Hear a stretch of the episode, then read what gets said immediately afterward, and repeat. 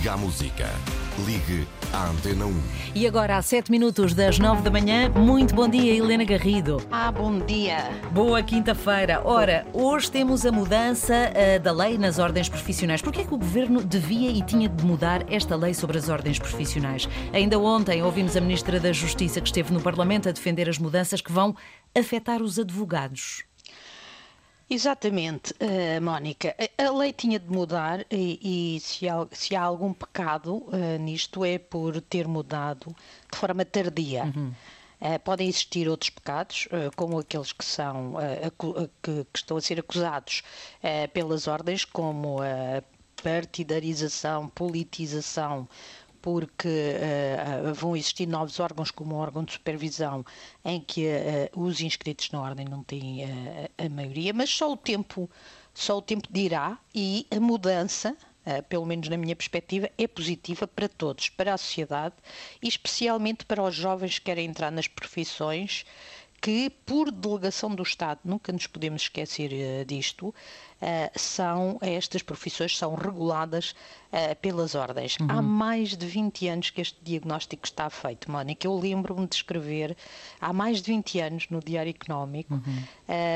que isto era com raciocínios económicos baseados na teoria económica como uh, isto uh, era um problema que devia ser Resolvido. corrigido Sim. e lembro-me na altura de ter tido um, uma carta uh, relativamente ameaçadora de me processar.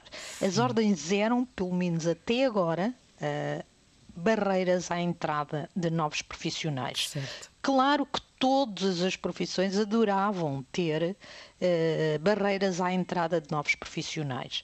Uh, porque isto, obviamente, se existirem poucos profissionais, por exemplo, se existirem poucos jornalistas, os salários são mais altos. Claro. É? Todos adoravam ter esse poder e não tinham. Uh, e, e, passado, uh, quando, quando nós tivemos aquele, o problema do financeiro e que veio a Troika, como é vulgarmente conhecido, já nessa altura esta medida estava no plano de ajustamento, porque isto é um diagnóstico que qualquer economista uh, fará, de que não podia existir aquela, aquela, aquela enorme barreira à entrada de, das profissões.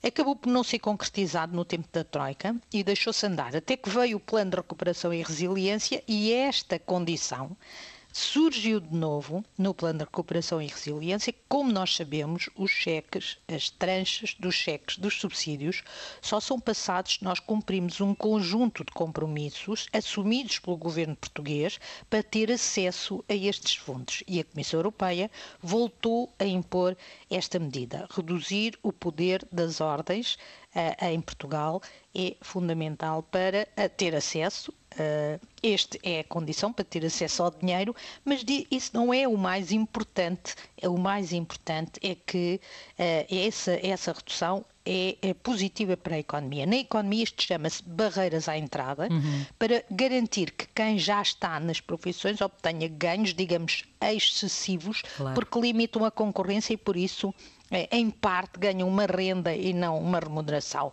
Foi uma prática muito usada no Estado Novo, que nós vulgarmente conhecemos como o tempo do fascismo, uhum. e que integrava, por exemplo, a lei de condicionamento industrial, limitava a entrada de novas empresas em negócios muito específicos, consagrados por lei. A ideia era tentar ganhar massa crítica, que nunca aconteceu, e os, e os economistas, em diversos trabalhos, têm mostrado que isto não resulta, este tipo de barreiras à entrada nas profissões, nas, nos negócios, até nos países, não resulta em ganhos nem em maior uh, crescimento, bem pelo contrário. Prejudica quem quer entrar num negócio, quem quer entrar numa profissão, prejudica os consumidores. E, claro, há profissões de elevado interesse público que precisam de ser reguladas. Não? como é o caso dos advogados, dos uhum. médicos, dos, dos enfermeiros, dos dentistas, todas essas ordens, que são muitas que existem em Portugal. Uh, e, e, esse poder manteve-se uh, e apenas se pode reduzir se nós reduzirmos as barreiras à entrada, tornando as ordens mais abertas e uhum. não fechadas sobre uh, si, si, próprias. Uma das críticas que, que, as ordens fazem é a criação de um órgão de supervisão que vai zelar pela legalidade do exercício das profissões e com poderes de controle e regulação. Esse órgão de uhum. supervisão uhum. tem, não, tá, não são inscritos na ordem okay. são pessoas da academia e uh, eh, 40% e 20% são cooptados. É por esta via que criticam que vai ser politizado. O governo argumenta que são as próprias ordens que vão escolher essas pessoas. Pode haver risco de politização. Ah, este governo uh, tem grandes tentações de controle? Tem. Mas, mas uh, se for caso disso, corrige-se depois. Como disse ontem a Ministra, estas personalidades são escolhidas pelas ordens e, portanto, há um, Pode haver um risco, corrigimos depois porque é mais importante alterar. Vamos outro ter de terminar, aspecto, Helena. Outro aspecto importante tem a ver com os juristas, mas para terminar, ainda bem que isto vai acontecer. O próprio Tribunal Constitucional disse que era importante.